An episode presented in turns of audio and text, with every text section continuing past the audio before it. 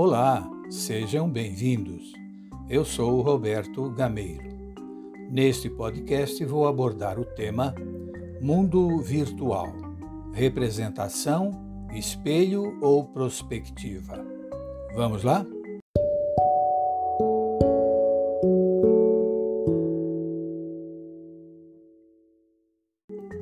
Através das redes sociais, recebemos diariamente muitas mensagens através de textos e vídeos. Muitas delas não fazem por merecer compartilhamentos, porque nada acrescentam que possa agregar algum valor aos nossos conhecimentos e, por tabela, aos nossos saberes e aos dos outros. Isso deveria ser o estímulo que nos impeliria a questionar qualquer post que chega até nós pelo WhatsApp, pelo Messenger, pelo Instagram, pelo Twitter, pelo Telegram, pelo Facebook, pelo LinkedIn e outros. Deveríamos sempre nos perguntar: é verdade? Há evidências comprobatórias? Será útil para os meus amigos? Vai ajudar no dia a dia? vai auxiliar na educação das crianças e dos adolescentes? Vale a pena compartilhar? São algumas das perguntas que devemos nos fazer antes de compartilhar qualquer coisa.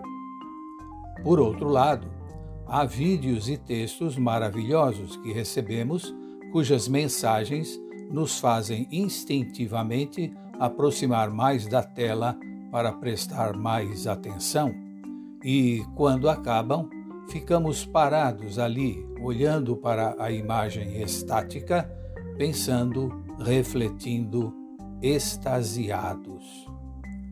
Por oportuno, vale aqui uma reflexão.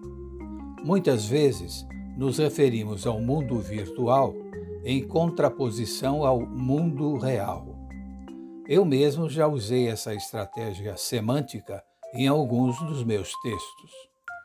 Mas agora, em virtude da pandemia e com o uso mais intenso das redes sociais, eu tenho refletido acerca da veracidade total dessa proposição. Nunca a vida virtual significou tanto para a nossa vida real. Muito do que postamos nas redes sociais é uma representação da realidade em que vivemos. Eu disse representação? Não será espelho ou outra definição à qual ainda não conseguimos chegar? Ou, pensando bem, não será prospectiva? Até a ficção apresentada em filmes, vídeos e textos tem se tornado realidade com uma velocidade incrível.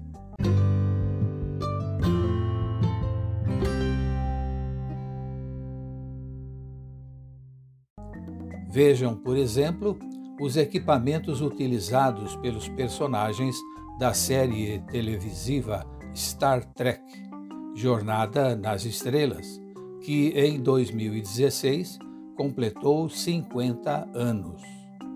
Ali nos foram apresentados o telefone celular, o computador pessoal, o tablet, os exames por imagens, o GPS, a memória USB, as telas planas gigantes e tantos outros.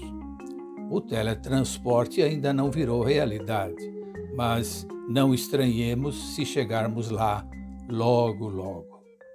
E nos Jetsons de 1962? Já lá estavam a aula online, a videochamada, o home office e a videoconsulta. Cada vez mais, a vida virtual se aproxima da vida real.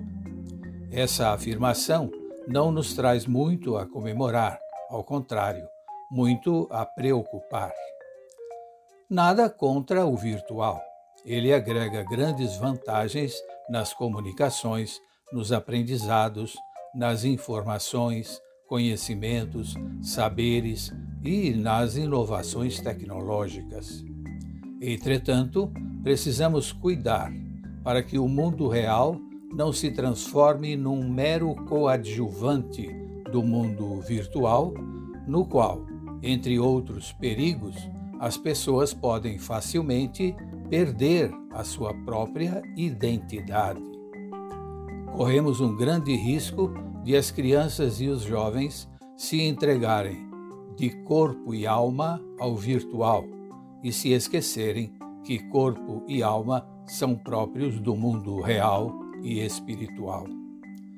Rubem Alves escreveu, abre aspas, o ser humano se vê em um mundo que não lhe pertence e, para tentar escapar deste, cria para si um outro em que o princípio do prazer se sobrepõe ao princípio de realidade. Fecha aspas. Muito pano para manga nas nossas reflexões. Cuidemos. Vamos conversar com nossos filhos e alunos a respeito?